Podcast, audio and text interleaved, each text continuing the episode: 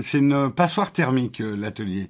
Donc euh, ça serait une très mauvaise idée euh, de mettre la clim dans l'atelier.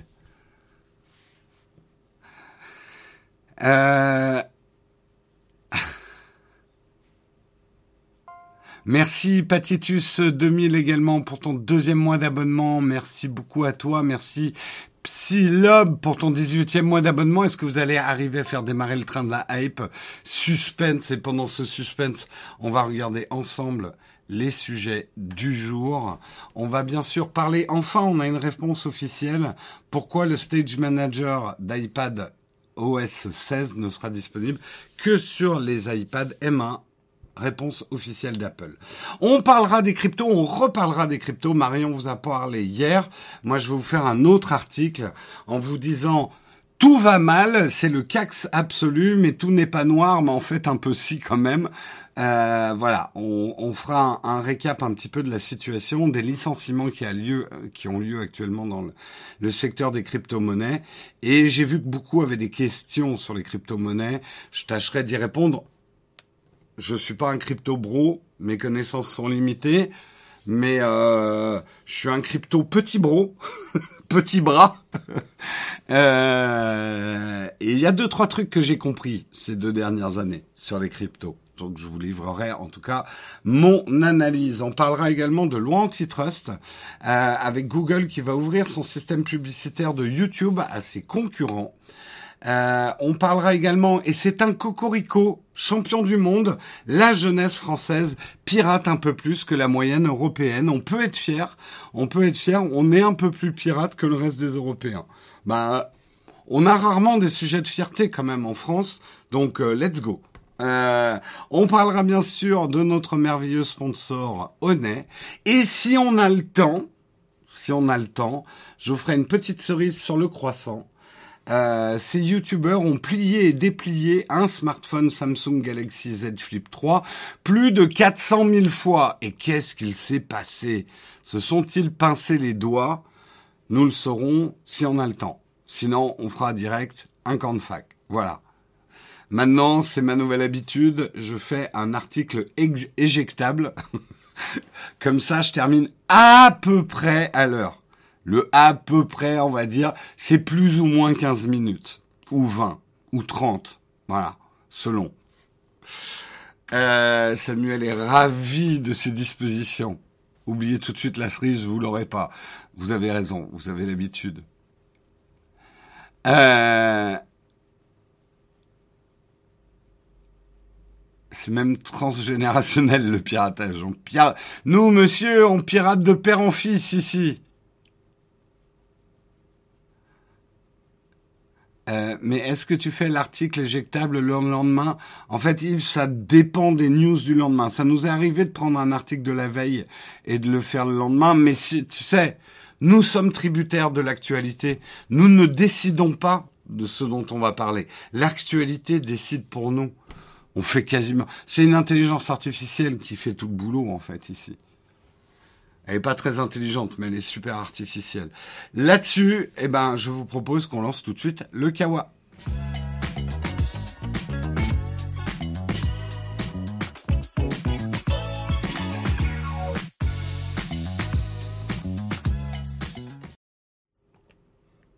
Et on va commencer effectivement par la question qui turlupine tout le monde, qui fait grincer des dents, même les gens qui n'ont pas des iPads, parce que c'est quand même un bon prétexte de râler contre Apple. A raison, a raison. Hein, je suis pas en train de donner tort. On a appris effectivement à la dernière WWDC qu'une des fonctionnalités majeures d'iPad OS 16, je veux parler du Stage Manager qui sera aussi présent sur macOS, ne sera disponible que sur les iPad M1. Obsolescence programmée, Apple voleur, on a tout entendu.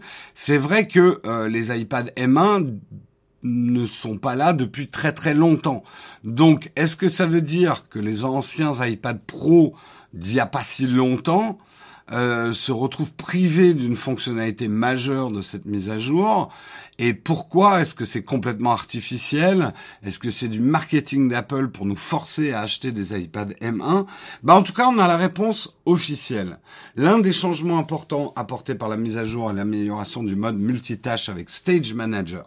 Seulement voilà, ce mode qui permet d'afficher plusieurs fenêtres d'application en même temps se limite aux iPads ayant un processeur M1. Craig, Craig Federighi, vice-président senior de l'ingénierie d'Apple, est revenu là-dessus en répondant aux questions de TechCrunch. Selon lui, et c'est un peu ce que je vous avais dit, il fallait garantir que la fonctionnalité réponde aux exigences d'Apple en, en matière de réactivité et d'interactivité. Pour cela, il faut que lorsque vous ajoutez plusieurs applications en jeu et de grandes quantités d'espace sur l'écran, vous devez vous assurer que l'une de ces applications peut répondre instantanément au toucher. Seuls les iPad M1, par la performance qu'ils offrent, permettent de répondre à ces critères. Maintenant, que nous vous permettons d'avoir jusqu'à quatre applications sur le panneau, plus quatre autres, nous n'avons tout simplement pas cette capacité sur les autres systèmes, sur les autres processeurs, dit euh, Craig Federer.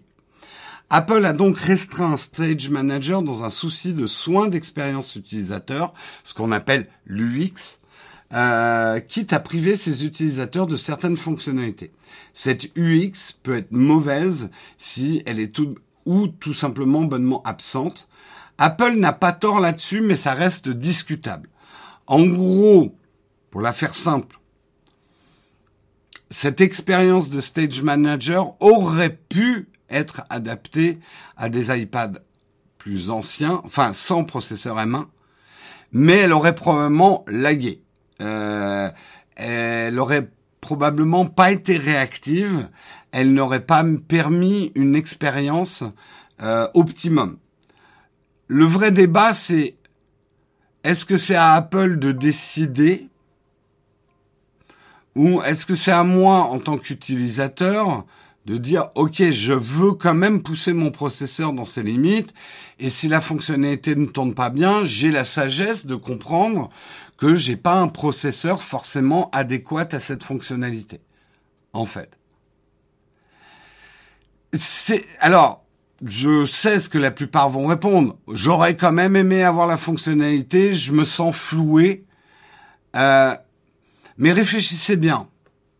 Si Apple l'avait implémenté sur des iPads non M1 et que la fonction laguait vraiment, est-ce qu'il ne serait pas pris aussi un shitstorm d'utilisateurs en disant Apple, c'est de la merde, c'est du cax, euh, regardez euh, leur nouvelle fonctionnalité, ça lag sur les iPads qui sont pas si vieux que ça.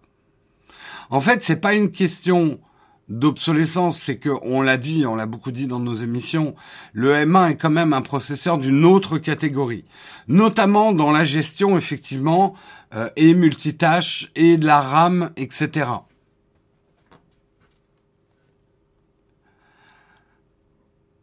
Euh, ils vont râler effectivement, donc,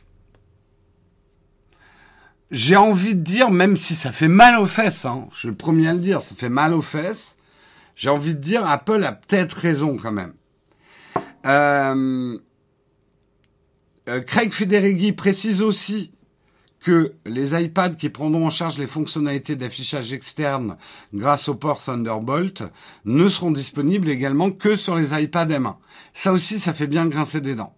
Mais là aussi, a priori, ils ont décrété chez Apple que ça laguait trop sur les iPads qui ne sont pas M1.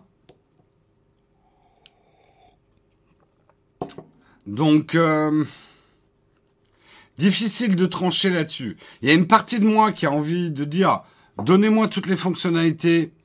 Je peux comprendre, j'ai la sagesse nécessaire pour comprendre que euh, tout euh, tout n'est pas possible sur sur le processeur que j'ai. Attendez, je règle juste un truc. Euh, tout n'est pas possible sur un processeur que j'ai. Un autre côté de moi dit non, je suis un gros râleur. Si ça lag sur mon sur mon processeur non M1, je vais gueuler. Et n'oubliez quand même pas un truc. Toutes les autres fonctionnalités d'iPad euh, d'iPad OS 16 seront dispo sur les processeurs. Il n'y a que Stage Manager. Et Stage Manager, au-delà de la prouesse, pour moi, ça sera une utilisation relativement niche. Je sais que beaucoup d'entre vous, et beaucoup d'entre vous qui n'ont pas des iPads, fantasment beaucoup sur ces fenêtres flottantes sur l'iPad en disant ouais, enfin un truc qui ressemble à un ordinateur. Je suis pas persuadé que ça serve tant que ça. Comme on l'a dit avec Guillaume, ça reste à tester, mais on ne voit la raison d'être de Stage Manager que si on utilise un écran externe avec son iPad. Et très honnêtement, je n'ai jamais branché d'écran externe sur mon iPad. Il m'est arrivé d'utiliser mon iPad comme écran externe, ça c'est autre chose. Mais un écran externe sur mon iPad, je l'ai jamais fait. Est-ce que je vais le faire plus? Peut-être, hein, il faut jamais dire jamais. Les usages peuvent changer. C'est vrai que j'utilise quand même mon iPad 80% de la journée. Est-ce que des... En fait, pour, vous dire tel que j'utilise mon iPad euh, mon iPad Pro, j'ai un écran externe, mais en fait j'ai plutôt un autre ordi externe. Il m'arrive de faire des recherches ou des trucs sur mon Mac qui est là à ma droite. Mon iPad est toujours devant moi. J'ai un Mac à droite. J'ai ce luxe-là, effectivement, d'avoir à la fois un Mac et un iPad. Il m'arrive de faire des manips sur mon Mac, de faire un copier-coller d'une URL ou d'un truc, bloom, sur mon iPad. En fait, j'aime beaucoup l'idée d'avoir deux ordinateurs, deux deux trucs qui fonctionnent. Et il m'arrive même d'en avoir trois plus si j'utilise en plus mon iPhone.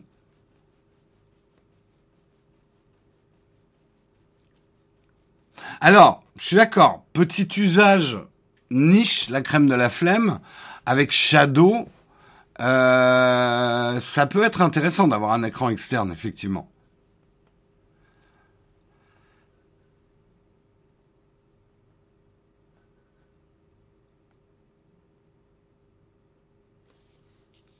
Salut Flanchon, on stream avec quoi? L'atelier Avec un PC, un PC Razer. Euh, c'est euh, le PC qui gère le stream, à, en tout cas à l'atelier E, c'est-à-dire ici. Euh, quand je stream chez moi, euh, c'est à la fois mon Shadow et un portable Dell qui stream.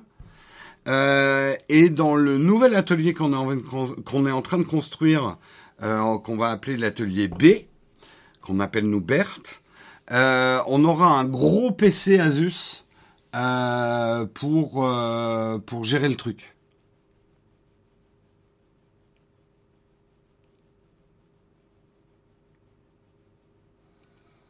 Mais euh, on stream essentiellement avec des PC, hein, pas des Mac. Euh, les Mac ayant certains problèmes pour le streaming, euh, pas forcément liés à leur puissance, mais plutôt à la gestion de certaines sources sonores et, et de certaines sources vidéo qui ne nous conviennent pas. On avait streamé à une époque avec les Mac, mais d'abord OBS a toujours un, un ou deux trains de retard sur Mac par rapport au PC.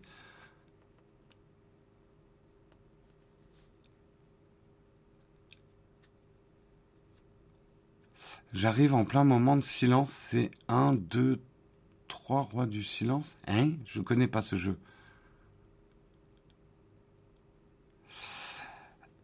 Ouais, on utilise un Stream Deck, ouais. On utilise un Stream Deck. Chez moi, j'ai pas de Stream Deck, mais euh, à l'atelier E, on a un Stream Deck et à l'atelier B, on aura un Stream Deck aussi, un grand Stream Deck. Voilà, voilà. Bon, en tout cas, on a l'explication officielle on peut râler, effectivement. On aurait peut-être aimé que Apple permette à, quitte à cacher la fonction et à la rendre difficilement accessible, mais nous permettre de la déloquer Stage Manager sur des iPads plus anciens, quitte à ce que ça soit plus lent. Mais je peux comprendre aussi qu'il n'est pas permis Stage Manager sur des processeurs non M1.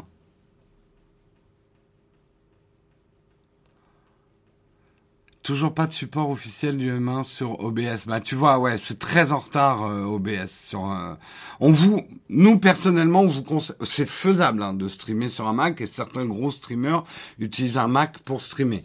Nous, ça nous a plutôt valu des problèmes, sachant qu'on a quand même une problématique que n'ont pas d'autres streamers. c'est que nous on stream. Alors il y a, y a, des streamers qui streament tous les jours, mais justement il y a un, énorme problème pour nous, c'est la fiabilité, euh, parce qu'on démarre tous les matins. Quand tu streams, allez trois quatre fois par semaine, c'est pas la même problématique que de démarrer tous les matins à la même heure. Où là il faut que tu sois vraiment sûr que ça démarre quoi.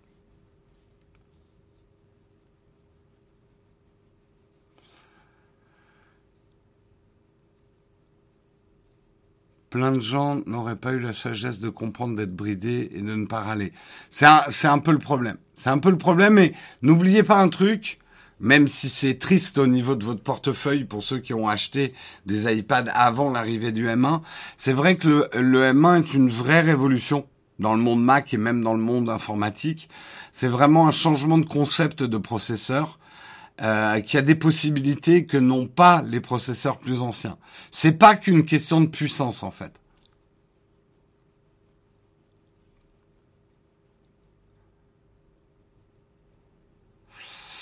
Euh, je suis team, on te laisse le choix, on te laisse les options. Ouais, mais on est quand même sur Apple. C'est pas du genre à te laisser le choix en fait. Allez, on passe. C'était un article de Frandroid. Nous passons à l'article suivant, qui est un article de Capital.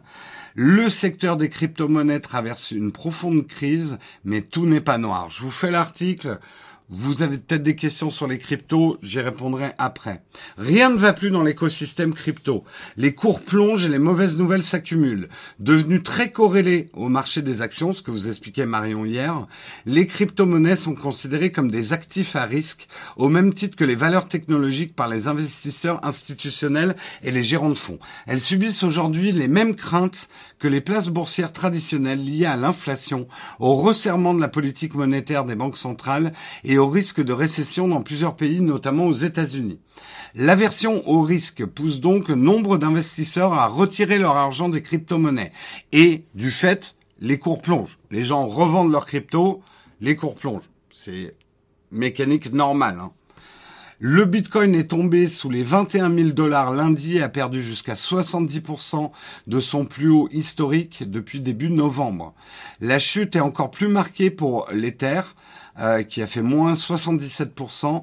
Deuxième crypto-monnaie en, en matière de capitalisation, descendu sous les 1100 dollars.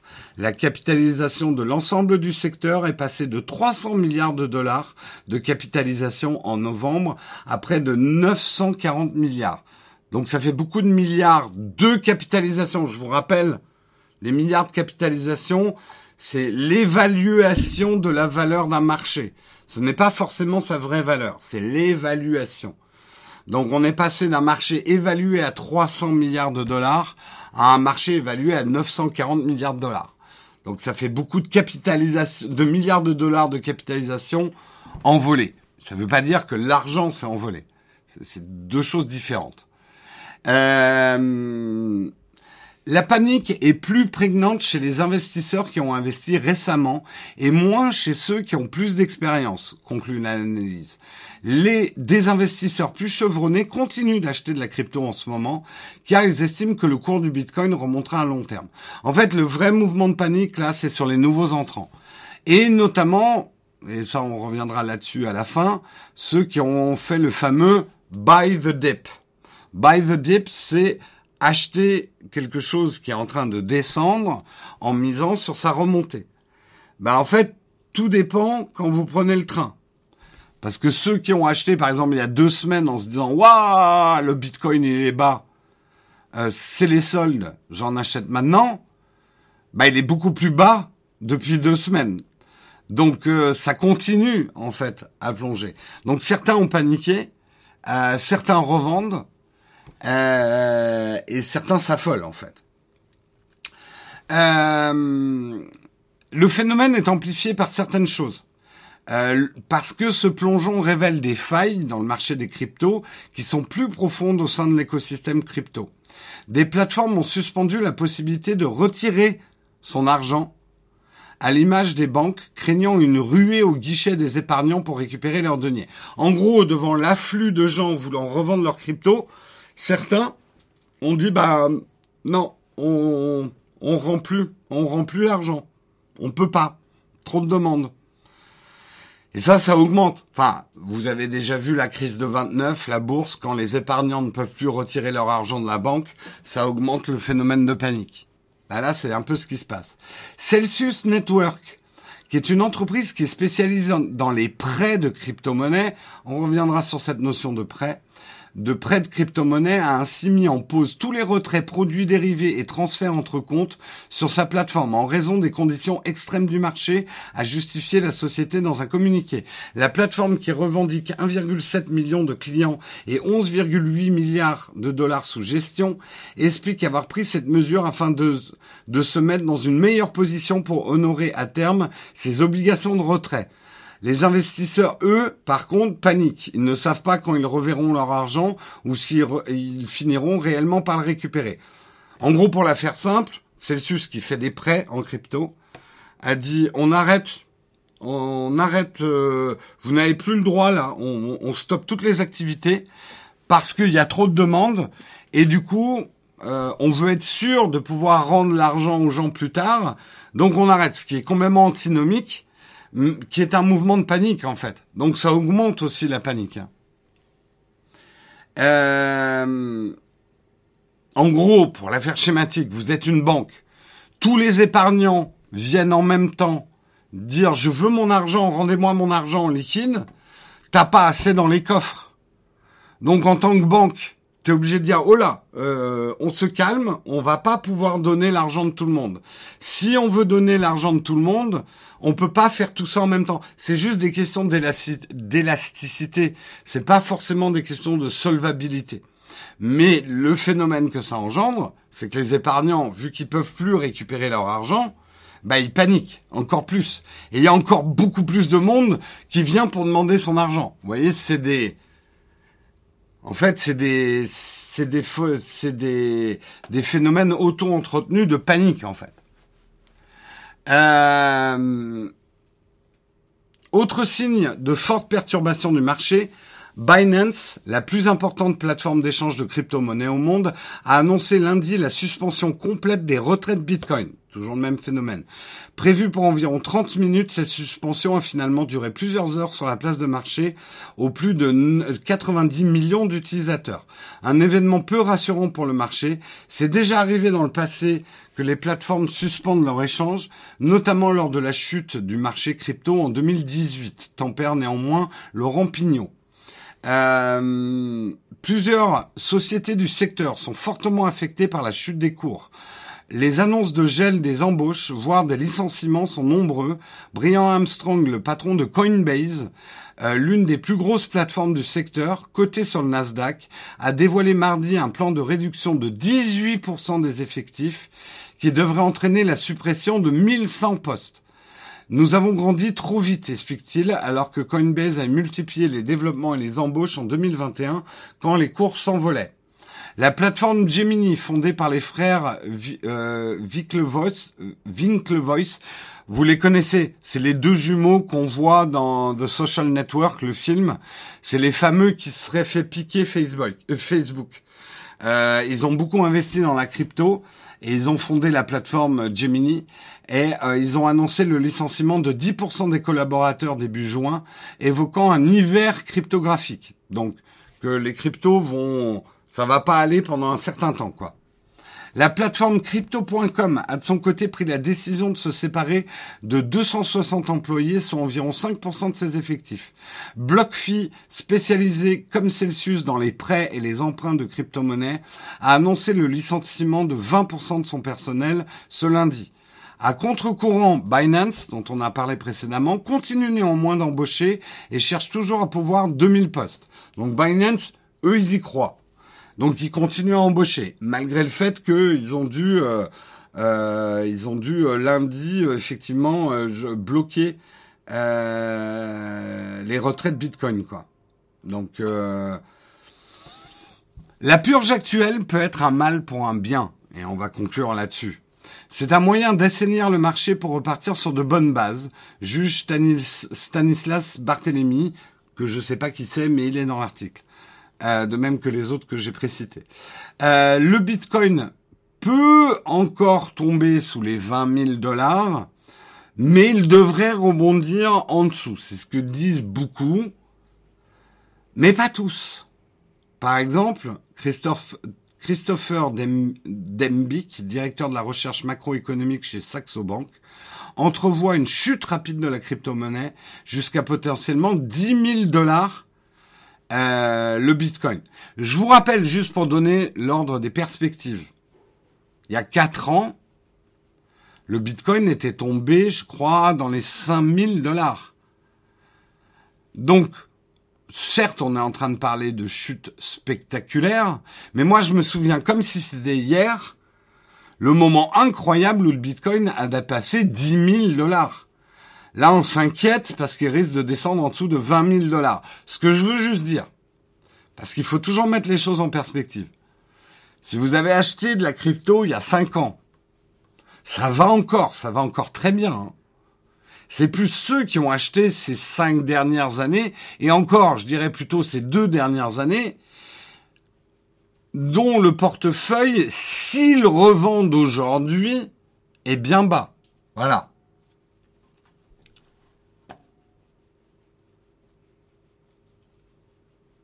To the Moon s'est transformé en tout de chômage, ouais. Euh, je vais prendre un peu vos questions sur les cryptos, mais j'en profite déjà pour remercier Surfeur d'argent qui cumule 3 mois d'abonnement. Merci Néo9256 pour tes 20 mois d'abonnement. Merci Eldradour pour tes 6 mois d'abonnement. Merci Vlad pour tes 12 mois d'abonnement. Merci Oxymore pour ton 23e mois d'abonnement. Merci Psylob pour ton 18e mois d'abonnement. Merci Gatitus pour ton deuxième mois d'abonnement. Merci beaucoup à vous les gars. C'est une chute spectaculaire, mais il faut aussi dire que la montée était spectaculaire aussi. Tout à fait. Pour info, en Europe, la monnaie fiduciaire représente que 10% de la masse monétaire, tout à fait. La monnaie scripturale inscrite dans nos comptes représentant 90 du risque. Impossible de tout récupérer comme tu le dis. Tout à fait. Bien évidemment, vous avez des vieux fantasmes de grand-père si vous croyez que votre argent euh, est représenté par des lingots d'or dans la Banque de France ou dans une banque centrale. L'économie ne fonctionne plus comme ça depuis très très longtemps. Votre argent n'est pas palpable. Votre argent n'existe pas. Oula, je vais créer un mouvement de panique dans le chat. votre argent, c'est des NFT en fait, quelque part.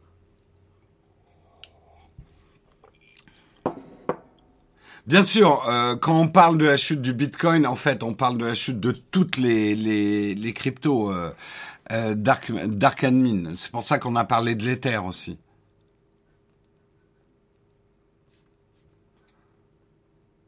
Possible effondrement de l'euro favoriserait-il l'adoption du Bitcoin et autres cryptos? Écoute, la collégia, c'est justement ce qui inquiète. On a longtemps cru que euh, les cryptos seraient une valeur refuge.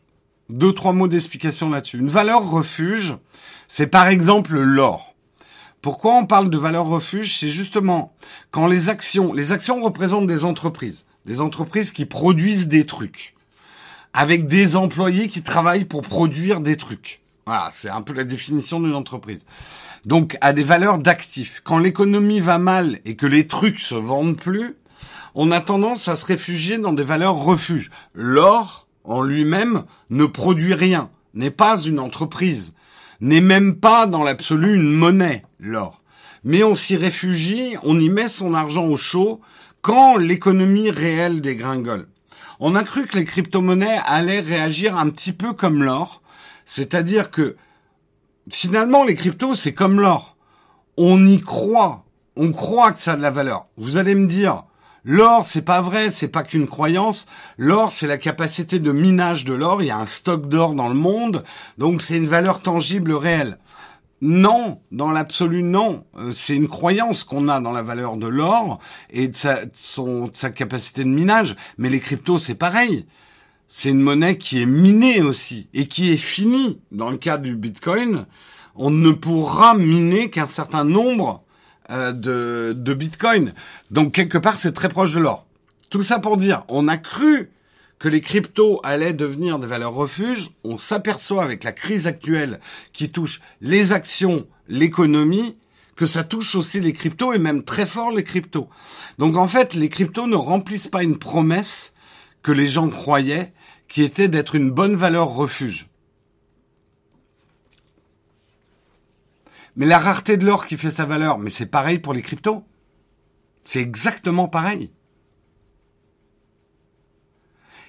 Et d'ailleurs, l'or est en train de baisser aussi. Et pourtant, euh, il est toujours aussi rare. Donc, euh, l'or peut être utilisé pour fabriquer de l'électronique.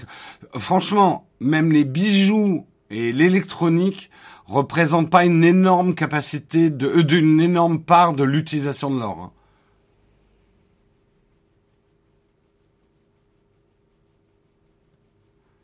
Avec les cryptos, on peut même pas se torcher avec, mais avec l'or non plus. Hein. Ou alors il faut des feuilles très fines d'or. C'est pas très confortable. Hein.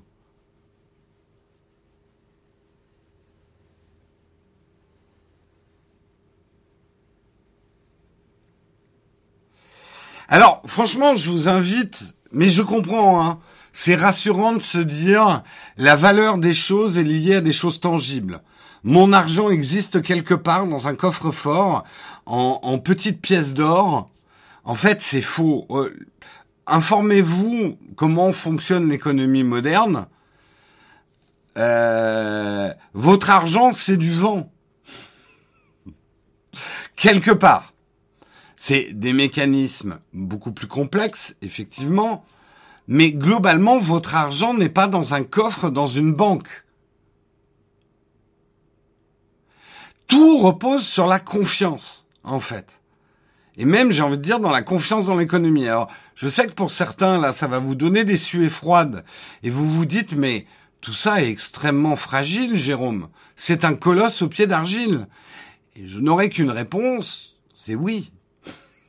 L'économie moderne, l'économie telle qu'on la pratique aujourd'hui, est un colosse au pied d'argile, oui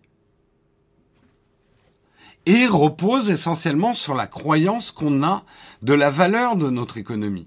Mais ça fait extrêmement longtemps que l'économie n'est plus liée à la valeur des choses. On a le même débat à chaque sortie de smartphone. Vous avez, et je comprends, le marketing essaye de vous faire croire ça. Vous croyez que les prix des choses, c'est un calcul qu'on fait par rapport au prix de revient de la fabrication de quelque chose. On y ajoute le prix de la publicité, de la recherche du développement et ça vous donne le prix d'un smartphone. Pas du tout. Pas du tout. Les prix ne sont pas calculés comme ça. Les prix sont calculés selon des études qui vont étudier combien d'argent les gens sont prêts à mettre pour se procurer un produit, remplir un besoin ou une envie. je reviens toujours sur cet exemple parce que c'est une des marges les plus énormes en termes de produits. Le parfum, le, le, coût d'un parfum n'a absolument rien à voir avec le coût de production, de recherche, développement et de publicité d'un parfum. Le prix d'un parfum est calculé par rapport à l'argent que vous êtes prêt à mettre pour acheter du parfum. Et je suis désolé de, de vous donner des coups de butoir, mais c'est important d'être conscient du monde dans lequel on vit. Euh, si vous croyez que tout est tangible, que la valeur, que votre argent est tangible, vous vous fourrez un doigt dans l'œil jusqu'au genou.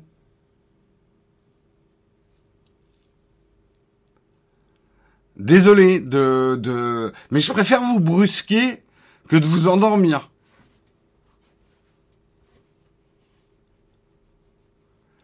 L'argent est une convention, l'argent est une croyance, l'argent est une confiance. Mais c'est important la confiance. Tout est basé sur la confiance dans l'absolu. Mais si la confiance peut être fragile et quand la confiance commence à être ébranlée, bah ça peut aller vite. Il faut être conscient de ça.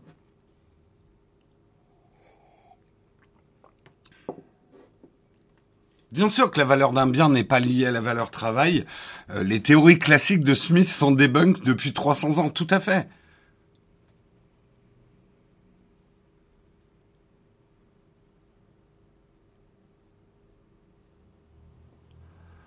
Si par exemple nous venons ici, c'est parce qu'on a confiance dans ce qui est dit. Entre autres, ouais. En fait, votre croyance au tangible, votre côté Saint Thomas, Saint Thomas qui ne pouvait croire que ce qu'il voyait, hein, que ce qu'il pouvait palper. plein de choses qui sont impalpables. On vous fait croire qu'il y a du palpable derrière et que c'est tangible, mais ça ne l'est pas. Ça ne l'est pas. Et quand j'entends certains dire les cryptos c'est du vent, les NFT c'est du vent, j'ai juste envie de leur dire, il y a plein de trucs c'est du vent. Hein. Et on palpe.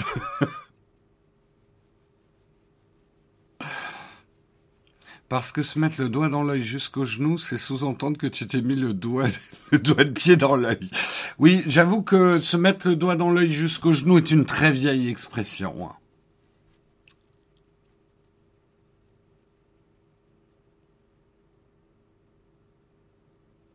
Oui, mais on a confiance dans un vent et pas dans l'autre. Oui, mais en fait, c'est ça. Mais vous commencez à comprendre comment ça fonctionne, tout ça. Quand on dit euh, les crypto-monnaies, ça vaut rien, ça sert à rien, ben si, ça a la valeur de la confiance qu'on place dedans. S'il y a certaines personnes qui y croient, et n'oubliez pas qu'il y a des gens qui continuent à acheter des cryptos en ce, moment, donc il y a des gens qui y croient. Tant qu'il y a des gens qui y croient, ça aura de la valeur. Mais si un jour plus personne n'y croit, ça, retombera à zéro. Ça peut paraître hyper dangereux comme manière de raisonner, mais finalement, ce n'est que l'expression de l'offre et la demande, donc une expression économique de base, quoi.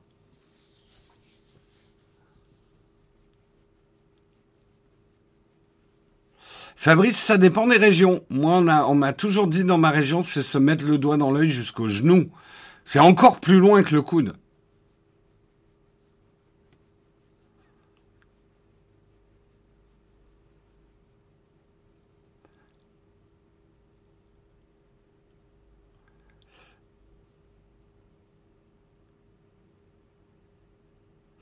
Mort de rire, ta façon de penser, comment tu déduis des choses que tu possèdes du Bitcoin, c'est sûr. Franchement, ce que j'ai en Bitcoin se, compte en dizaines d'euros. Donc non, je suis absolument pas un crypto bro.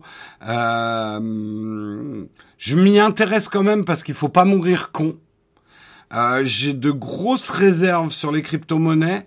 Euh, pas tellement sur le fait que c'est du vent, parce que j'ai compris le système des monnaies et de la confiance, euh, moi, ce qui m'inquiète le plus dans les cryptos, et je voulais souvent partager, c'est que c'est le fait que les cryptos appartiennent à un très petit nombre. Les grosses, les grosses valeurs de crypto n'appartiennent qu'à un tout petit nombre de baleines. Et ça, moi étant, euh, moi j'ai des actions, hein, je vous l'ai jamais caché, j'achète des actions, j'ai toujours un petit peu boursicoté. Euh, je fuis comme la peste des marchés qui sont trop centralisés euh, avec de trop gros acteurs dans un marché, parce que quand une baleine bouge, toute la baignoire déborde. Expression du jour. Et c'est ce qui m'inquiète le plus dans les cryptos. Euh, les cryptos sont possédés par trop peu de gens. Et donc quand ces gens-là font un mouvement, il y a tout qui déborde. Mais euh, mais je te remercie de ton scepticisme, euh, Names de penser que j'avais plein plein de crypto.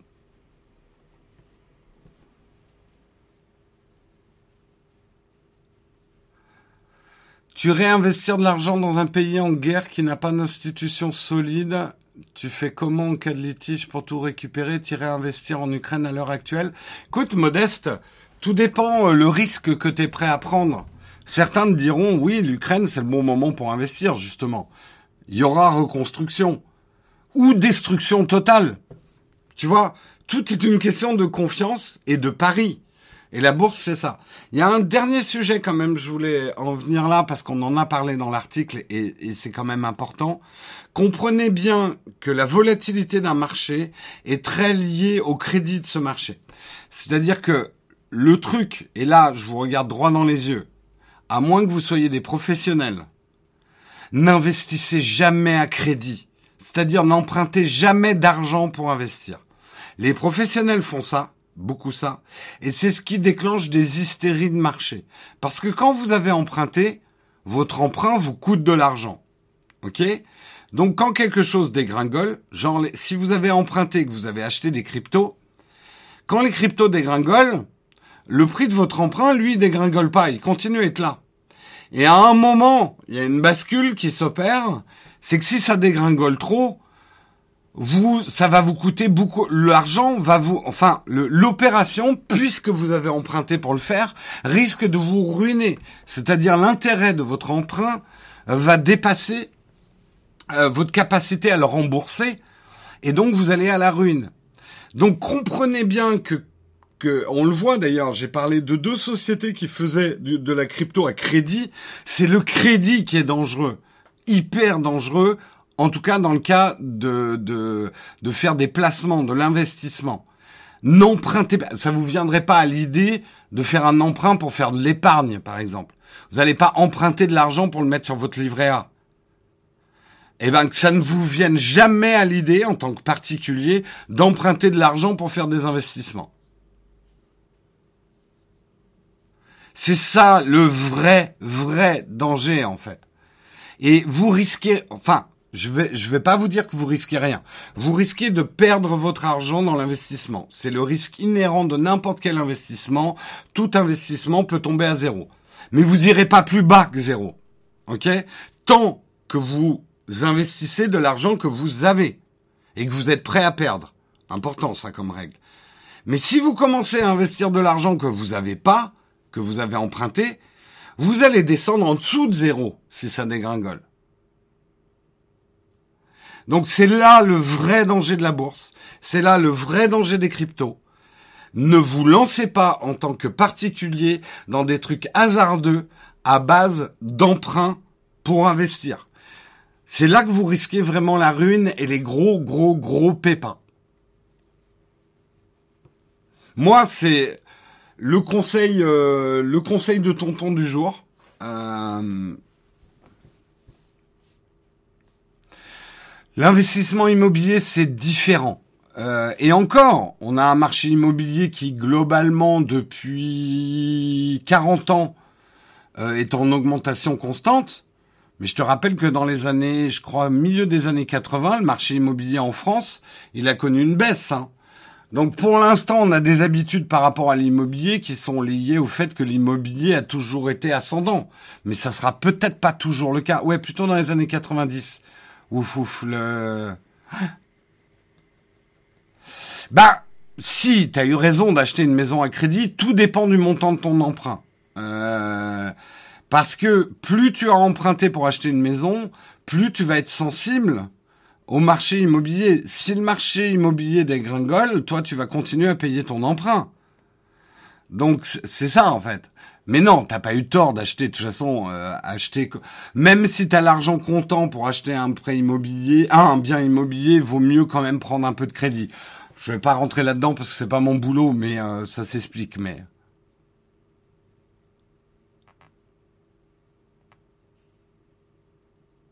sur une courte durée, ça peut baisser, mais sur le long terme, l'immobilier est solide. Désolé, Soigny, de te dire ça, mais ça, c'est une croyance aussi. C'est une confiance dans l'immobilier qu'on a. C'est une confiance, c'est comme la terre, on a toujours dit acheter de la terre. Euh, euh, je te donne un exemple. Je ne sais pas ce que vaut, par exemple, le marché immobilier ukrainien aujourd'hui.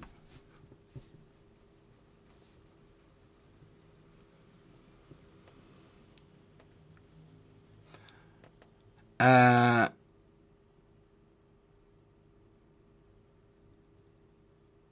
Ah bah merci la zone aéro, mais il faut m'avertir à l'avance. Je pourrais pas venir dans votre émission ce soir. J'ai déjà des engagements. Faut que tu me préviennes à l'avance.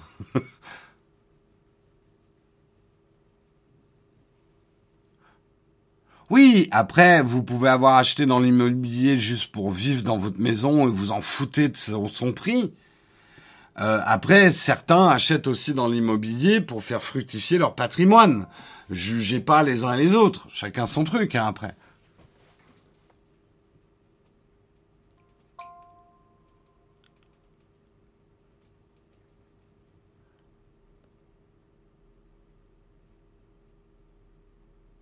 toute l'économie. C'est vrai que, et d'ailleurs moi c'est un truc que j'aime pas dans l'économie française. Euh, elle est très basée sur l'immobilier. Mais regardez ce qui s'est passé. Alors, euh, Sony, t'as l'air très sûr de tes trucs. Euh, qu'est-ce qui s'est passé en 2009 avec euh, la crise des stocks prime aux États-Unis? Regarde ce qui peut arriver au marché immobilier quand il est surcoté, qu'on prête trop aux gens. pour acheter des maisons. Le marché immobilier, la croyance qu'il n'y a rien de plus solide que la pierre, c'est à long, on va dire à moyen terme, oui, c'est plus solide que d'autres marchés, mais ça peut, ça peut baisser hein, l'immobilier.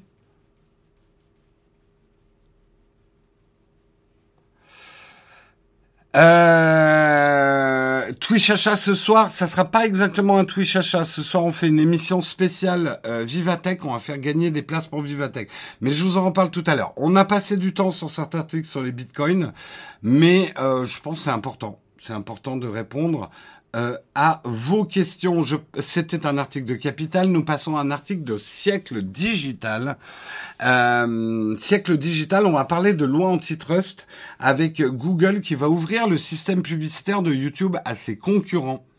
Google a décidé de laisser à des intermédiaires publicitaires rivaux la possibilité de placer des annonces sur YouTube, d'après une information de Reuters publiée le 14 juin. Selon l'agence de presse, il s'agit d'une tentative de la firme américaine pour clôturer une enquête antitrust de la Commission européenne.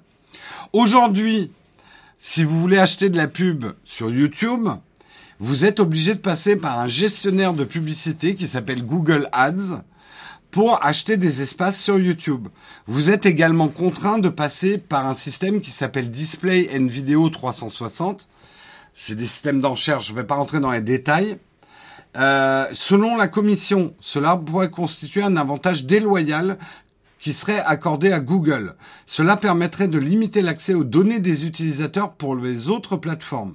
Google s'est défendu à l'époque en expliquant que les annonceurs avaient la possibilité de mobiliser plusieurs technologies et plateformes pour diffuser leur publicité. Oui, mais reste que aujourd'hui, si vous voulez acheter de la pub sur YouTube, vous ne pouvez passer que par Google Ads. C'est un petit peu pour vous donner un exemple. Si vous voulez acheter de la pub à la télé aujourd'hui, vous avez plusieurs régies. C'est un peu comme s'il y avait qu'une seule régie pour la télé. Ce qui est le cas du cinéma, si je me trompe pas en France, par contre. Je crois qu'il y a qu'une seule régie pour le cinéma, mais je me trompe peut-être. Je, ça fait longtemps que j'ai pas étudié ces marchés-là, mais bon, c'est pas grave. Euh, en ouvrant son système, Google fait un pas vers la Commission européenne. Le géant américain risque une amende pouvant aller jusqu'à 10% de son chiffre d'affaires mondial, 257 milliards de dollars en 2021. Donc ça, ça fait 25 milliards d'amendes ça fait cher, même pour Google, hein, quand même. Une motivation suffisante pour évoluer les choses. Ça peut paraître une petite news, mais ça peut être un vrai tremblement de terre, parce que c'est vrai que Google perdrait un petit peu le contrôle de son précaré. Euh, Aujourd'hui, hein, euh, le, business model de Google, c'est à 80% la publicité, hein, ne l'oublions pas. Donc euh, là, ouvrir la concurrence bah, le, le truc, c'est quand vous ouvrez un marché à la concurrence, vous déclenchez une guerre de prix. Parce que votre concurrent va arriver en disant, ah, je te vends de la pub YouTube moins cher que Google Ads. Donc Google Ads, ils sont obligés de dire, promo! Deux pubs pour le prix d'une! Et là, le concurrent, il fait trois pour le prix de deux. Et là, Google, il fait grande braderie, tout doit partir, achète 10 pubs euh, et t'en gagnes 20. voilà la concurrence. Euh, peut-être, non mais voilà, je, je, je sais pas si le cinéma a une seule régie en France ou plusieurs. Il y a Jean Mineur Publicité que tout le monde connaît en tant que régie, mais c'est Mediavision. Mais est-ce qu'il y a un concurrent à Mediavision? Je suis pas certain. On connaît les conditions de cette ouverture à la concurrence, des frais pour les entreprises. Non, j'en connais pas, mais je pense qu'il y a quelques régies publicitaires qui seraient contentes de pouvoir placer leurs annonceurs directement sur YouTube sans devoir passer à la caisse chez Google Ads. Parce qu'aujourd'hui, en gros, comment se passe schématiquement le marché publicitaire? Vous êtes un fabricant de pots de yaourt. Vous voulez faire de la pub pour votre pot de yaourt parce que votre yaourt est meilleur, il est bio, il y a des super morceaux de fruits dedans. Vous contactez d'abord une agence de publicité qui va vous faire votre publicité. On va dire, ouais, mon yaourt, c'est champion du monde. Voilà, ça c'est le saut créatif.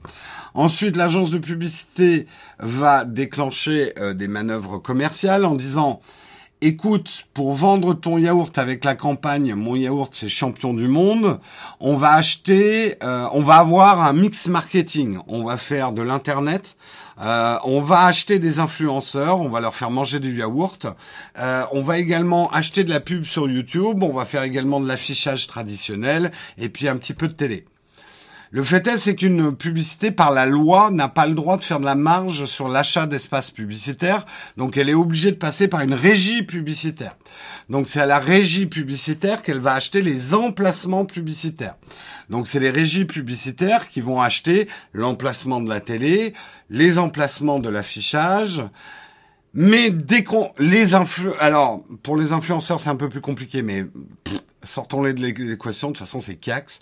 Euh, mais dès qu'ils arrivent à YouTube et qu'ils veulent acheter les régies publicitaires de l'espace sur YouTube, ils sont obligés de payer une sur-régie qui va être en fait Google Ads.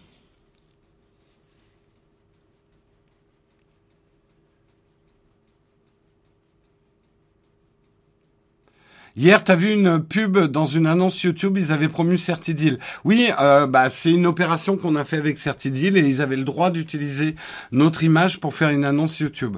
Mais on a vendu cette possibilité à Certidil, ouais.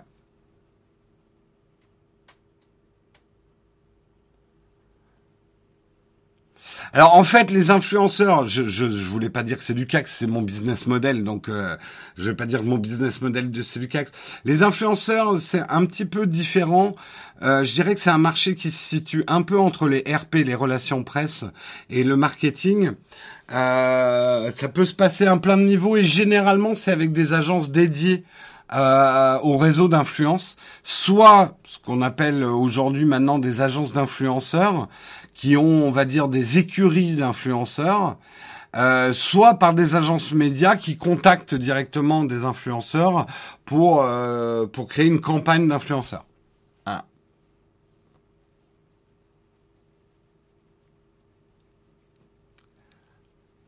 En vrai, les influenceurs sont mal payés. Je suis complètement d'accord, Modeste. Vous vous effarouchez du prix auquel sont payés les influenceurs, mais en vrai, par rapport à ce qu'ils rapportent, pas tous, mais en vrai, par rapport à ce que les influenceurs rapportent aux marques, moi je trouve que globalement le marché est sous-évalué.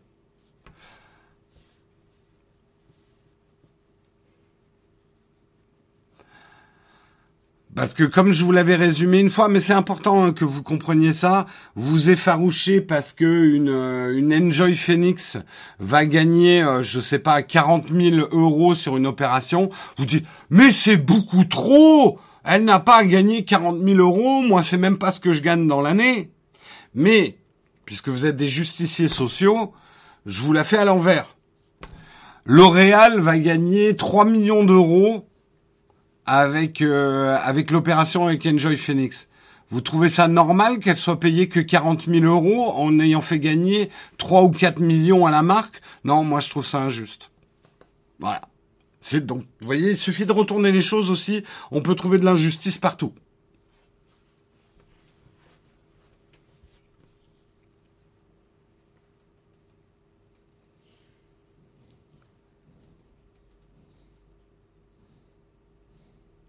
Même Squeezie ne fait pas gagner un million à une boîte, c'est faux ce que tu dis. Ah ouais, ah ouais, c'est faux ce que je dis, Atomic. Tu penses qu'une opération avec Squeezie peut pas faire gagner un million de chiffre d'affaires à une boîte? Ah, je pense que c'est toi qui te trompes. Hein. Désolé de te le dire. Mais c'est pareil avec les joueurs de foot. On s'effarouche devant les salaires des joueurs de foot, mais il faut voir l'argent que ça fait gagner aussi le foot.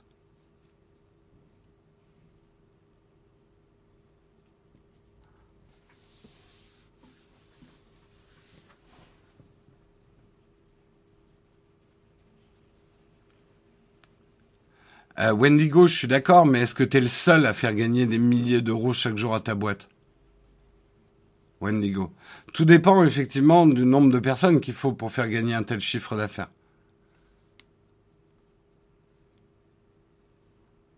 Ronaldo, il fait gagner 100 millions en t-shirt en trois mois, ouais.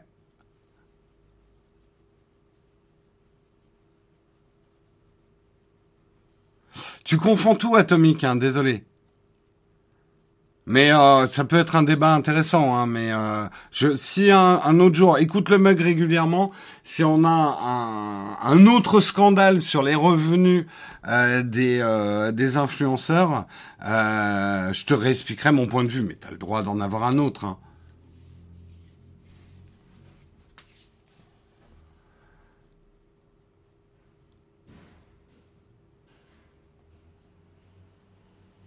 Bien sûr que euh, quand euh, Enjoy Phoenix gagne 40 000 euros, c'est pas 40 000 euros qu'elle se met dans sa poche. Déjà, euh, il y a 33, au minimum 33% qui partent en charge, impôts et autres. Après, c'est une boîte Enjoy Phoenix, elle n'est pas toute seule, donc faut payer ses employés, etc. Donc non, c'est pas 40 000 euros qu'elle se met dans la poche. Allez, on continue, on continue euh, dans les articles et on arrive au dernier article euh, d'aujourd'hui. Fierté, vous pouvez être fier. Cocorico, c'est un article des numériques. Cocorico, la jeunesse française pirate un peu plus que la moyenne européenne. Pour une fois qu'on est numéro un en France, moi je dis félicitons-nous. Hein on se check tous. Voilà. On est les champions, on est les premiers, on est les champions du piratage européen. Selon une étude de l'Office européen de la propriété intellectuelle, le piratage est en baisse au sein de la jeunesse européenne. Sauf en France. en France, la moyenne est un peu plus élevée. Films et séries sont les premières visées par ce téléchargement illégal. Tous les ans, l'Office de l'Union européenne pour la propriété intellectuelle met à jour son étude sur le rapport qu'entretient la jeunesse avec le concept de propriété intellectuelle. Cette année, l'enquête a été menée auprès de, auprès de plus de 22 000 personnes âgées de 15 à 24 ans dans tous les États membres de l'Union européenne. Le constat principal de cette étude, le pourcentage des jeunes qui téléchargent également, illégalement, est en baisse. Bonne nouvelle pour la propriété intellectuelle. De 30, 39% en 2016, le taux de répondants reconnaissant avoir piraté au moins un contenu pendant l'année est passé à 33%. Donc eh, ça fait euh, quand même 6% de moins. Euh, contre 60% affirmant n'avoir rien téléchargé. En France, par, contre, le pourcentage est toujours à 30, 38%. Ce qui inclut les personnes qui ayant euh, qui ayant volontairement accédé à des contenus illicites, mais aussi ceux qui l'ont fait par accident. Oups, j'ai pas fait exprès de télécharger l'intégrale de la saison. Tu me fatigues. Je, eh, ma souris, j'étais en train de nettoyer ma souris. Le coup est parti tout seul et c'est téléchargé euh, trois saisons de Game of Thrones. Vraiment, je, je ne sais pas ce qui s'est passé. Je croyais cliquer sur une vidéo YouTube. C'est pas ma faute, monsieur l'agent. Par accident. Oui, ça fait 6 points de moins, pas 6%. Vous êtes intransigeant avec moi ce matin, mais vous avez raison. Euh, Miss Click, j'ai eu toute la saison, ouais. J'ai glissé, chef. C'est un petit peu ça. Les Français glissent sur Internet. C'est, euh, je savais même pas que j'étais en train de télécharger. Je savais même pas que c'était illégal. Bah attendez, il y a le vrai nom de la série, il y a les vrais acteurs. Euh, moi j'ai cru que c'est, moi j'ai cru que ces gens-là faisaient ça par générosité, monsieur l'agent. Comment voulez-vous que je comprenne? Je suis désolé. Euh, bref. En France, on pirate plus qu'ailleurs. De 39% en 2016, le taux de répondants, ça je l'ai déjà lu. Avec 28,97%, l'Hexagone dispose même de l'une des plus importants taux de téléchargement illégal volontaire. Seule la Belgique. Ah Les Belges Vous... Putain, les Belges, vous êtes plus forts que nous Oh non, putain, vous êtes à 29,03%. Je pensais qu'on était les champions en Europe. Comment ils chiffrent ça? Ils ont fait un sondage sur 22 000 personnes. Je l'ai dit, hein, les, règles du truc. Euh, 22 000 personnes âgées de 15 à 24 ans. Oh, la Belgique, la Belgique est devant la France. La Belgique a gagné. Mais non, la Belgique n'a pas gagné. Il y a un pays qui est encore plus fort que la Belgique. Et ce pays, c'est le plus beau pays du monde. Je veux bien sûr parler de Malte. Malte, 42,77% de piratage. Ah, les Maltais. Les Maltais, leur défiscalisation, leurs youtubeurs et maintenant leur piratage. Malte, c'est vraiment le plus beau pays du monde. Putain. Eh, j'invente rien. Hein. J'invente rien, les gars. Malte, 42,77%. Eh ouais, on va tous terminer à Malte, de toute façon. Hein. C'est l'Eldorado. Euh, nous, on va certainement monter un site de casino à Malte, hein, parce que franchement, faire des vidéos YouTube, d'abord c'est chiant, ça demande trop de travail, ça rapporte vraiment pas assez.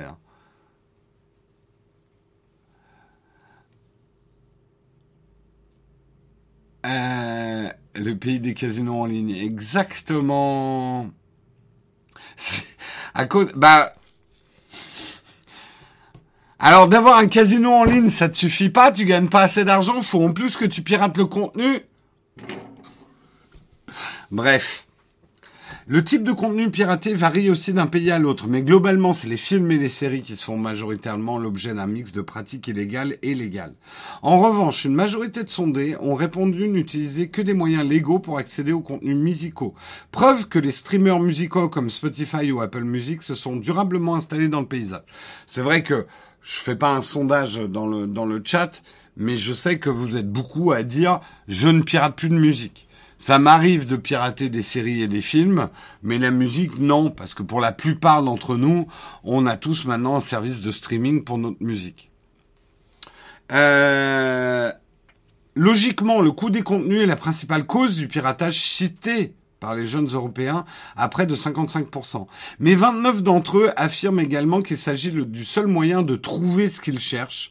25% louent la variété offerte par ce mode de consommation et 21% apprécient de, pouvoir accéder plus rapidement au contenu de leur choix. Les tendances françaises sont similaires.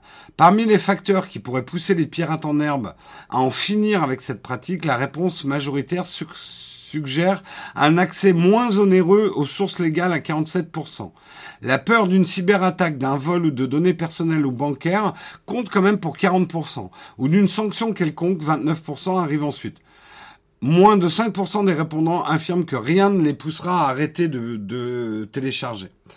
En gros, dans les 15-24 ans, euh, si c'était moins cher, ils pirateraient pas.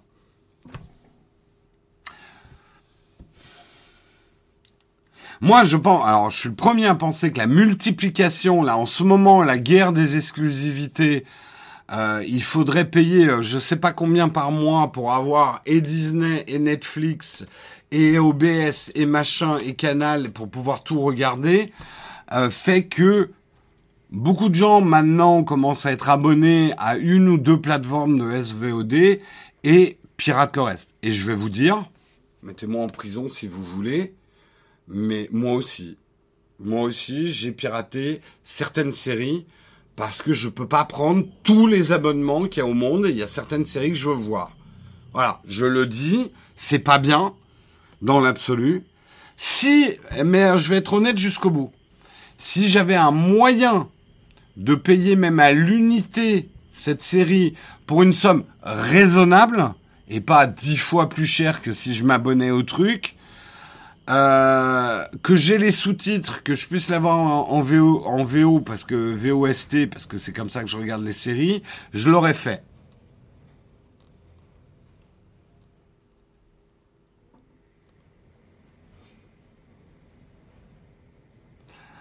Je prends ton yacht. en fait, moi, je sais pas vous, mais je ne piratais plus du tout, mais depuis la multiplication des exclusivités sur certaines plateformes, bah il y a des trucs que j'ai envie de voir, j'ai pas envie forcément de m'abonner, surtout que les abonnements sont pas toujours souples quoi. Vous vous engagez, il faut mettre son numéro de carte bleue, après euh, c'est chiant à résilier, le système n'est pas assez fluide. Si le système était plus fluide, Je pense parce que j'ai juste pas envie de m'emmerder. Parce que le téléchargement, très honnêtement, c'est chiant. Je perds un temps fou. C'est mal fait. Euh, on se retrouve un peu avec des liens de n'importe quoi. Euh, ça prend du temps en fait de pirater. Et moi, c'est un temps qui me coûte plus d'argent que si je pouvais les payer à côté. Donc c'est plus un problème d'accès en fait.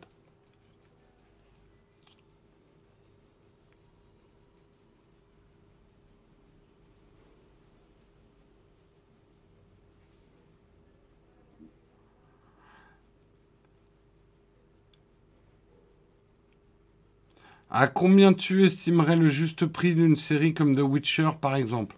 C'est très difficile à calculer, euh, mec. C'est plus quel prix je suis prêt à mettre pour m'acheter une saison complète? C'est une question compliquée. Combien ça coûte une saison complète si on l'achète, euh, si on la télécharge sur euh, sur iTunes? Je sais pas. Honnêtement, c'est vrai que je sais pas. Je sais jusqu'à une époque, je crois que j'avais voulu télécharger la saison d'une série et j'en avais pour plus de 50 euros. Peut-être que les prix ont évolué depuis. Mais j'avoue que ça m'a un peu découragé, quoi. Maintenant, c'est une dizaine d'euros.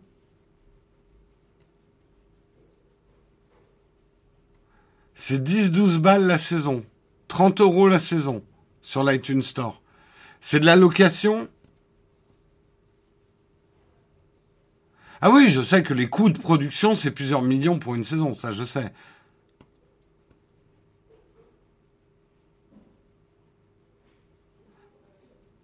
Euh, suffit de regarder les prix de revente.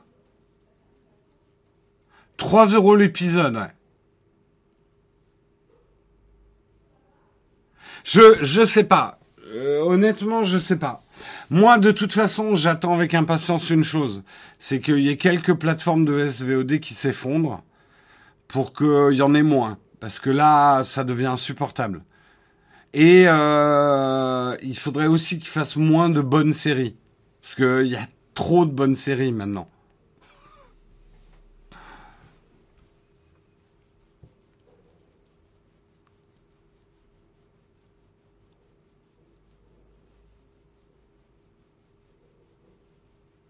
Abonne-toi à l'étranger, pourquoi pirater?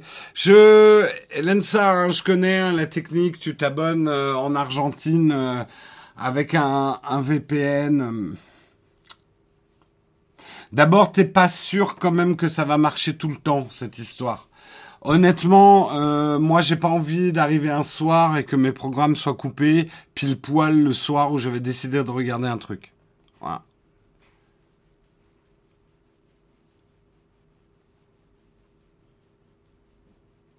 Oui, oui, je sais, il y a HBO Max et Paramount qui vont arriver, ça va encore compliquer les choses. Mais bon, voilà, pour en terminer avec cet article, Cocorico, la France, on pirate un peu plus que la moyenne européenne, à part la Belgique et Malte. Hein? L'article est un peu trompeur. C'est Malte les vrais champions. Game of Thrones, saison 1, 15 euros sur iTunes. Ouais, si tu te prends toutes les saisons, ça commence à faire un joli chiffre hein, quand même. Hein. Alors beaucoup moins qu'à l'époque où on achetait des DVD des. Mais le marché est très différent. Euh, d'abord, à l'époque où on achetait des DVD, on n'avait pas autant de temps, il n'y avait pas autant de séries à regarder, quoi.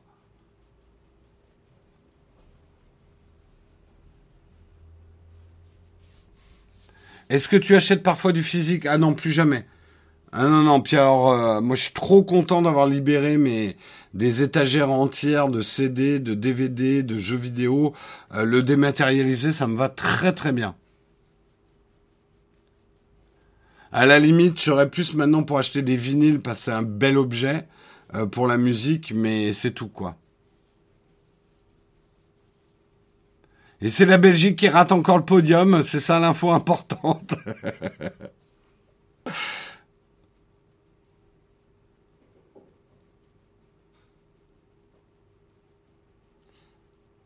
Avec la densité de population en termes de volume de données piratées, la France doit être loin, loin derrière. Merde, j'ai pas tout en truc. loin, loin devant. Oui, je pense hein, aussi. Oui, oui, Malte, ils nous battent, mais pas sur le volume. Je veux dire, on pirate quand même plus qu'eux, pas déconner. Je sais qu'on a envoyé beaucoup de youtubeurs français à Malte, mais enfin, on n'a pas repeuplé, on n'a pas doublé la population de Malte rien qu'avec des youtubeurs. Ça va peut-être venir, mais... Euh,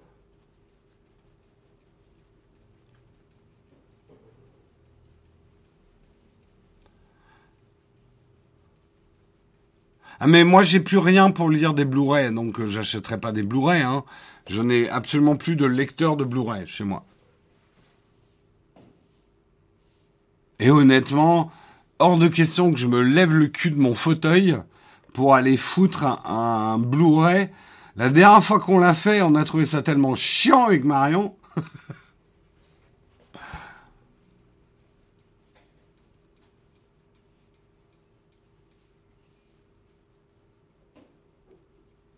Bah, j'aimerais bien que tout soit dématérialisé chez moi, mais mon conjoint adore les bouquins et les jeux physiques. Non, non, mais je, je, je critique pas. Il y a des gens qui ont besoin du côté tangible de ce qu'ils achètent. Moi, non, ça fait longtemps que j'ai abandonné le côté tangible. C'est l'expérience qui compte pour moi, ouais. Et oui, on perd peut-être un tout petit peu en qualité par rapport au Blu-ray, mais je suis pas assez Pépé Garcia pour, euh, pour euh, je suis pas à ce niveau-là de de perfection.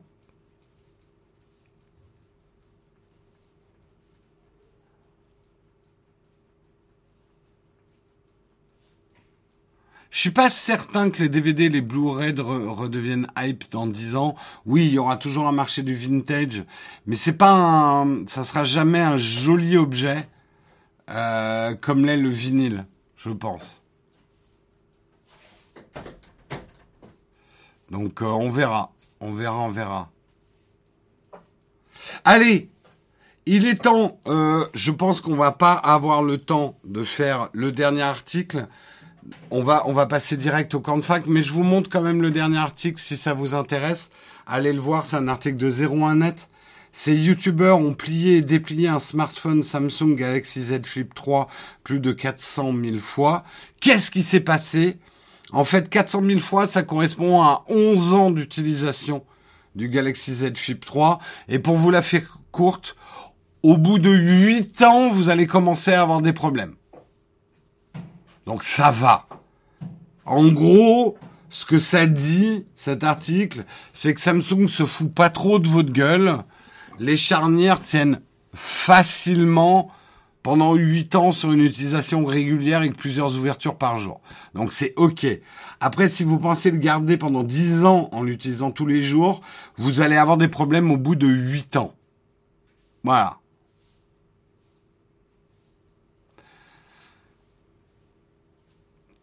Oleg, c'est très bien vu. Jérôme, le youtubeur qui a plié et déplié son Z Flip 3 personnel deux fois. c'est sûr que moi, c'est pas un torture test. Après, je l'ai beaucoup plié et déplié pendant le test.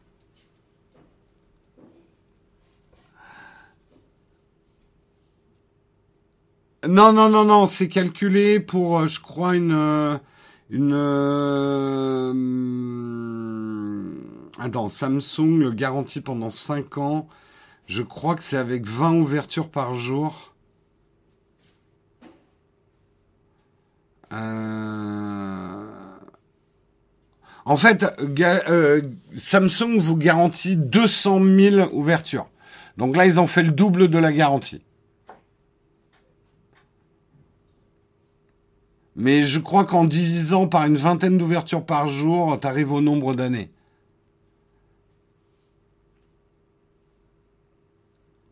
C'est calculé pour 100 ouvertures par jour. D'accord, ok. Bon, bah, en gros, 100 euh, ouvertures par jour. Euh, quelqu'un me fait la division, ça fait combien d'années 200 000 fois divisé par 100 Ça fait, ça fait 5 ans et demi d'utilisation. On arrive à 2000 jours. Soit, bah, c'est écrit en plus. Cornio, euh, on arrive à 200 000 jours, soit environ 5 ans et demi d'utilisation. Voilà, c'est pas mal, 5 ans et demi d'utilisation. C'est pas, on peut faire mieux, mais c'est pas mal. Et a priori, ce YouTuber a démontré qu'on pouvait l'ouvrir plus quand même. C'est à partir de 300 000 ouvertures qu'on commence à avoir certains petits problèmes. Voilà. Ok, allez, sur ce, on va parler de notre merveilleux sponsor que je n'ai pas encore ouvert, mais que je vous affiche et que je vais m'empresser d'ouvrir sur mon ordinateur pour pouvoir vous en parler, notre merveilleux sponsor, c'est bien évidemment Onet que vous commencez à connaître. Euh, vous pouvez taper la commande point d'exclamation Oney, O-N-E-Y. Vous pouvez le faire dans le chat et comme ça vous allez avoir le lien pour aller vous informer sur Oney. Vous le savez sur Nowtech, nous on aime prendre le temps avec la tech, et ben c'est la même chose avec l'argent. Nous on vous conseille de prendre le temps avec les projets financiers, parce qu'un projet financier, ça se construit, ça se planifie, ça se mûrit. Par exemple, vous voulez mettre euh, à jour tout votre setup informatique, ça va vous coûter quand même pas mal d'argent. Euh, et ben avec Onet, vous pourrez investir intelligemment pour aller plus loin dans vos projets, vos passions puisque Onet va vous accompagner dans ce projet. La solution qu'il vous propose aujourd'hui, c'est de payer vos achats, par exemple informatiques, en trois fois ou quatre fois, avec le trois fois quatre fois Onet. Jamais produit n'a eu nom aussi simple. Le trois fois quatre fois Onet, on comprend tout de suite ce que c'est. C'est simple, rapide, sécurisé. Au moment de payer en ligne, vous choisissez la solution trois fois quatre fois Onet.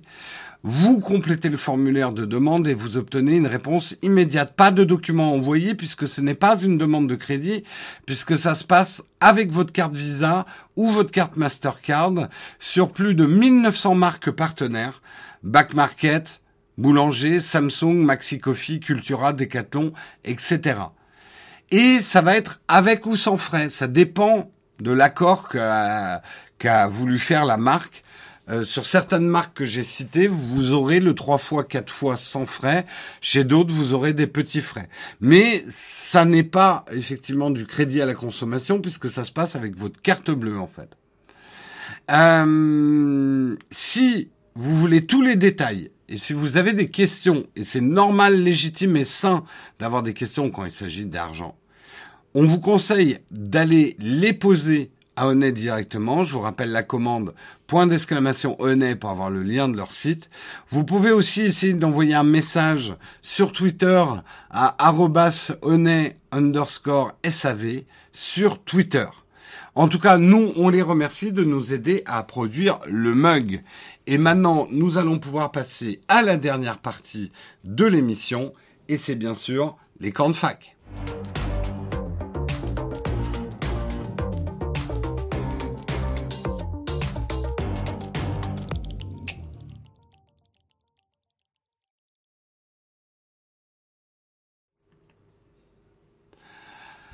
Euh...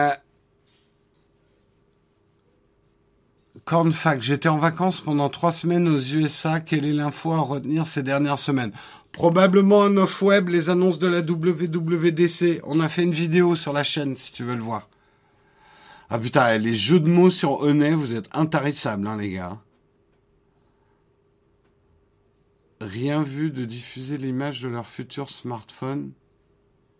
Ah, bah, bah, j'ai pas suivi la conversation.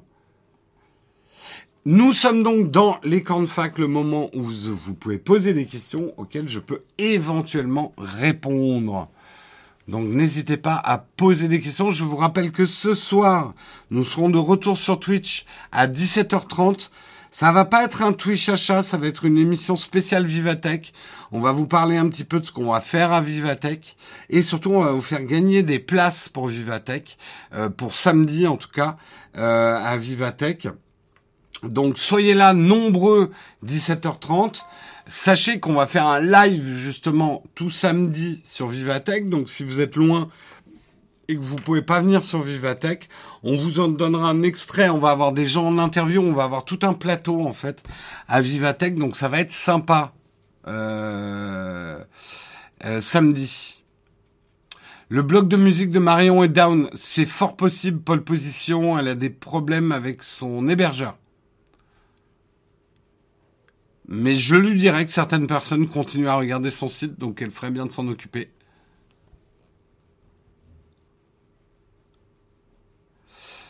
Merci euh, Michalina euh, pour ton Prime septième mois d'abonnement. Merci beaucoup à toi. D'ailleurs, je voudrais remercier aussi Nina, euh, dixième mois d'abonnement, Donoir pour ton huitième mois d'abonnement, JPipit pour ton dix-septième mois d'abonnement, Vegan FR pour ton neuvième mois d'abonnement, Antimateur EDG pour ton quatorzième mois d'abonnement, Surfeur d'argent. J'ai déjà cité pour ton troisième mois d'abonnement. Merci à vous les contributeurs. Vivatech, c'est un grand salon à Paris, porte de Versailles. Euh, salon où il y a beaucoup de tech, de start-up, euh, etc. Le dernier mug de la saison, ça sera le 1er juillet. Ça sera le dernier mug de la saison. Euh, la, nouvelle saison reprendra mi-septembre. Euh, mi-septembre. La deuxième semaine de septembre. On vous donnera une date exacte. Il faut que je regarde mes vacances, puisque moi je pars en vacances la dernière semaine d'août et la première semaine de septembre. Euh, on sera pas en vacances. Hein. Twitch va continuer cet été. Il y aura un mug de l'été et tout. Mais euh, le mug tous les jours à 8 heures. Euh, fin de la saison, 1er juillet. Un sac photo à conseiller. C'est à moi que tu demandes. Je vais te conseiller un Peak Design. Non, en vrai, euh, pour de la vraie rando, je ne conseille pas le Peak Design. Ce n'est pas un sac pour vrais randonneurs. Je pourrais pas te conseiller. Demande à Olivier Schmidt, je pense, ou des gens qui font plus de de vraies balades euh, et vraiment du trek. Euh, c'est des sacs spécifiques quand même pour le trek. Euh, et le Peak Design, je connais pas. Je le conseille pas. Il est trop lourd. Les bretelles sont pas assez travaillées pour vraiment faire du trek. Une petite balade en montagne, ça va, mais pas du, du plus costaud, quoi. Je sens que ça sera bondé samedi. Ouais, il y a du monde samedi. Alors, juste pour vous spécifier, nous, on sera en train de faire le live samedi. Donc, on sera pas à disposition toute la journée à Vivatech. Si vous êtes à Vivatech euh, samedi, on a un petit créneau d'une demi-heure où on pourra vous checker, parler un petit peu avec vous. Euh, ça sera à, si je me trompe pas, je crois que c'est 14h30 jusqu'à 15h. Euh, c'est notre pause, on la fera avec vous. Euh, le planning pour nous est très serré et la plupart du temps on sera euh, en train de présenter. Donc on pourra pas parler avec vous. Euh, mais vous pourrez toujours nous voir puisque on sera sur un stand en train de faire un live quoi. Le peak design, ça fait juste la rando entre la sortie de métro et ton café préféré dans, pour ton bubble tea. Mensonge, Olek. Mensonge. Hein, moi, j'ai fait toutes mes vacances avec du Peak Design. J'ai fait des randos. Euh, et pas des randos de bobo, hein. J'ai fait des trucs, euh, j'ai marché 6 heures et tout, hein. Donc, euh,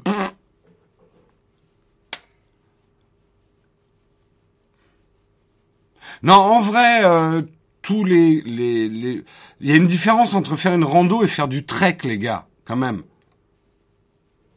Vous allez présenter quoi samedi? On en reparle à 17h30, Nali et Eric. Justement, on va vous faire gagner des places aussi pour Vivatech. Oui, moi aussi, j'ai fait des salons avec le sac sur le dos toute la journée. Euh, alors bien sûr, faut pas le bourrer à craquer, mais globalement, c'est un sac extrêmement confortable. La rando a d'autres contraintes parce que tu as des mouvements d'abord spécifiques. Euh, tu as le poids même du sac euh, qui est important et les sacs Peak Design sont des sacs relativement lourds, notamment leur travel. Leur travel, c'est son gros défaut. Le travel est un sac de voyage, mais pas un sac pour faire du trek, c'est évident.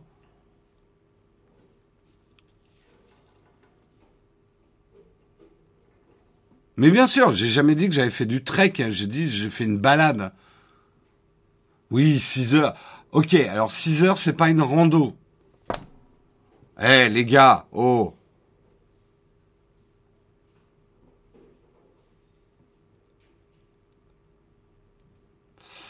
J'ai du bol, mon entrée Vivatech est payée par ton école. Cool, Nani Eric. Bah écoute, si tu es là samedi. Euh, combien de places à gagner? Je sais plus. Je sais plus. Si Guillaume est là, il peut le dire. Je sais pas si Guillaume est là. Le tour du, lac de Côme en Stan Smith, ça compte pas. Ah, en fait, tu dis n'importe quoi, Olek. J'ai des chaussures de rando. Tropic Feel. Je vous ai pas encore euh, fait chier avec mes Tropic Feel. Ça va venir. Marque de chaussures préférée. J'ai un lien d'affiliation en plus. Il faut que je le donne avant d'en parler.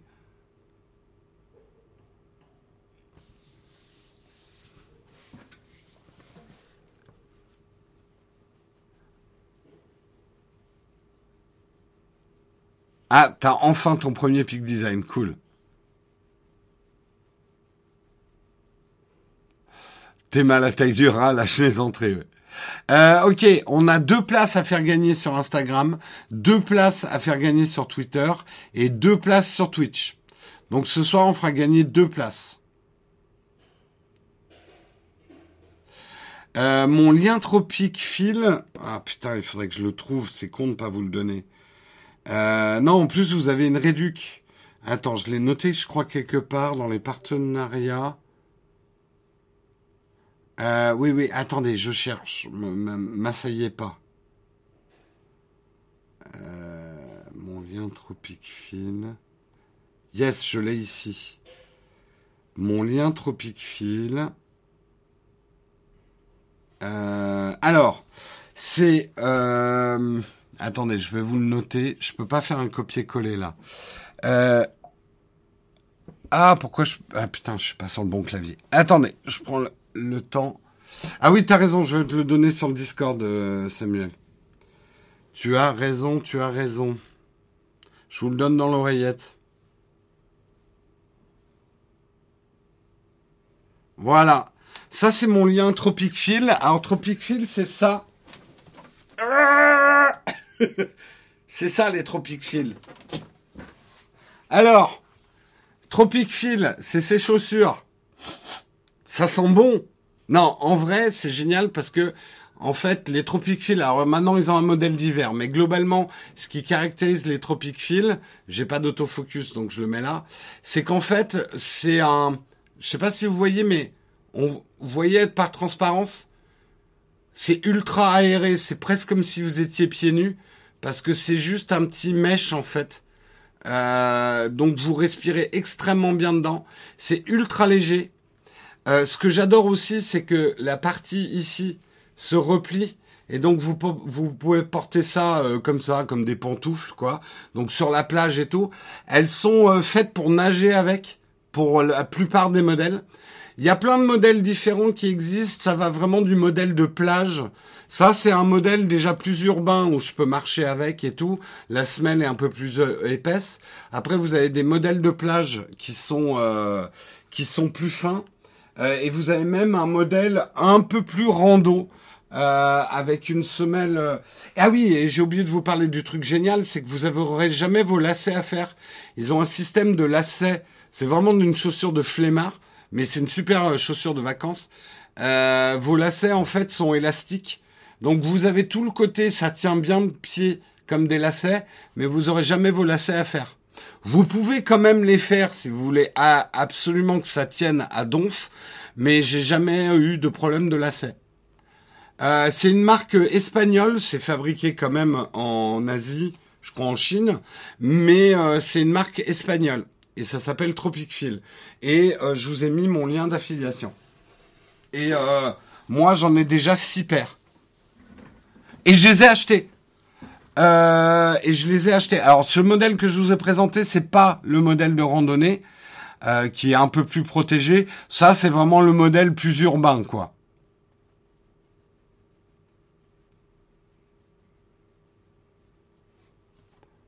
Euh, les sacs Tropifilm, j'ai pas essayé, c'est contre ma religion, donc je peux pas te dire pour les sacs. Ça taille comment Tropicfil euh, Moi, je fais du 43 et je prends du 43 chez eux. Euh, alors, pour être exact, ma taille de pied est entre 42 et 43, plus tendance 43. Vous voyez ce que je veux dire? Je suis un peu un 42 3 quarts. Et le 43 chez eux me va parfaitement. Voilà si ça peut vous aider dans le choix de la taille.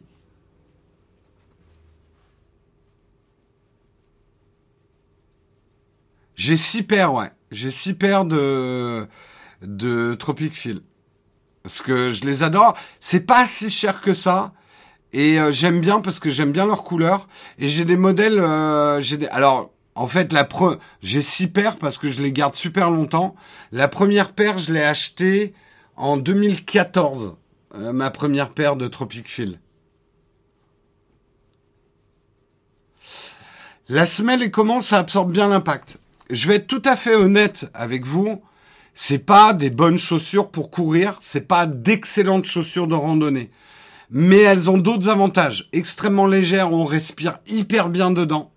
On n'a jamais à faire les lacets.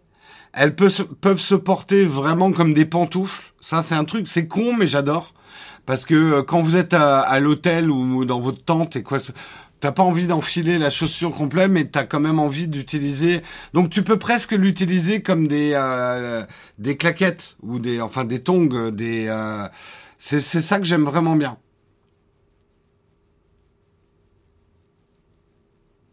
Le maintien du pied, non, je le trouve pas trop souple.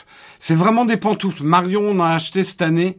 Ouais, ouais, là, on n'est plus du tout dans la tech. Hein. Je vous parle de basket à donf. Euh, Marion, on a acheté cette année. Euh, et elle est hyper contente parce que elle qui a souvent mal aux pieds, même dans des baskets, euh, elle a eu l'effet pantoufle. Vous connaissez cet effet pantoufle Des chaussures qui vous vont bien tout de suite. Elle l'a eu tout de suite avec les deux paires et pourtant elle avait acheté deux paires euh, des modèles différents. Alors là où c'est un peu lié à la tech, c'est que c'est quand même une marque qu'on vous ne trouverez pas en boutique. Ils vendent entièrement en ligne. Moi, je les ai découverts sur Instagram. J'ai euh, même crowdfundé leur première paire de chaussures euh, en 2014. Euh, donc je vous dis, c'était une start-up espagnole. Ils marchent bien maintenant puisque euh, effectivement, ils ont beaucoup de modèles. Ils lancent leur premier modèle de chaussures d'hiver aussi. Euh, on est d'accord que le futur Nothing Phone va flopper. Euh, Guillaume a une, euh, je partage l'analyse de Guillaume. C'est un smartphone qui est séduisant pour les technophiles, mais les technophiles sont une trop petite part de marché pour un vrai succès. Et il aurait dû apprendre du relatif flop de OnePlus, qui montre bien ça. Tu peux faire des téléphones super innovants, euh, très bon rapport qualité-prix, machin, tant que t'as pas euh, compris ce que voulait le grand public, tu feras pas un smartphone qui marche.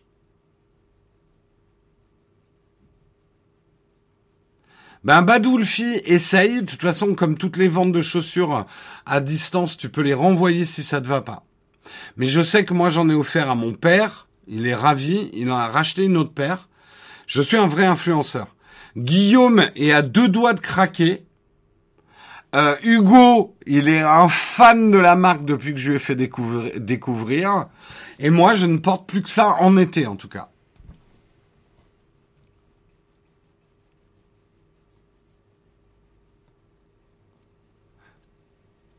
Après, juste quand même une chose, parce que je c'est pas parce que je suis un influenceur que je vais pas être transparent, c'est pas des chaussures ultra solides.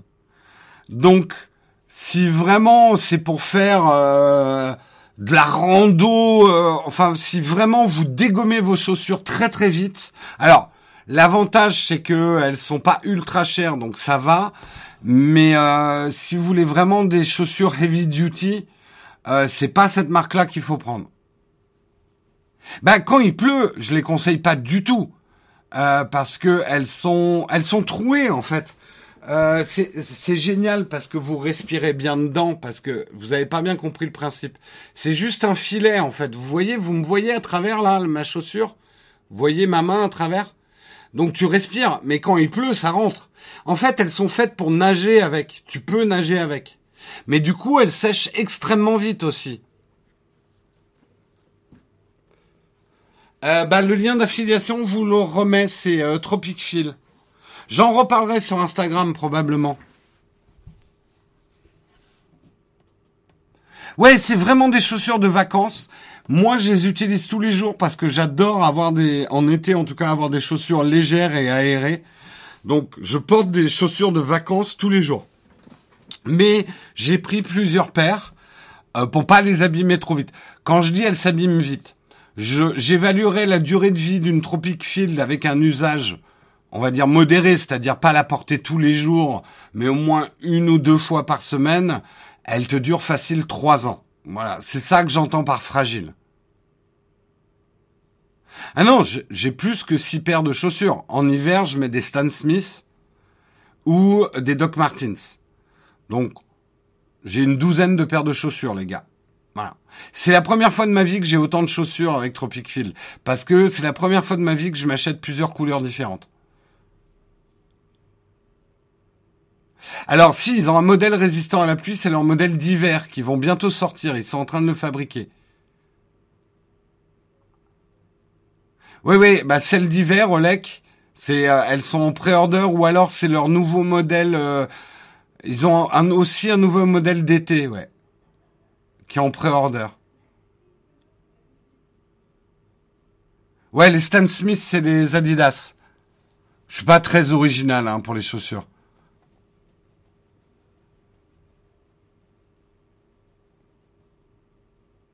Bonjour, j'ai un souci depuis quelques jours sur Safari. Certains sites sont inutilisables, impossible de cliquer. Je te conseille Blackbird, tu quoi, sur ordinateur, sur ton smartphone? Euh... Réinitialise le truc, hein. Ou désinstalle Safari, réinstalle-le. Les Stan Smith, moi, je sais que c'est des chaussures très confortables, sauf que les Stan Smith me filent des maux de dos si euh, je marche toute la journée avec. Donc si je sais que je vais faire un musée ou du shopping, je mets plutôt des Tropic Feel. Et en hiver, je vais plutôt mettre euh, un autre type de basket euh, ou mes, mes Doc Martens quand je sais que je vais piétiner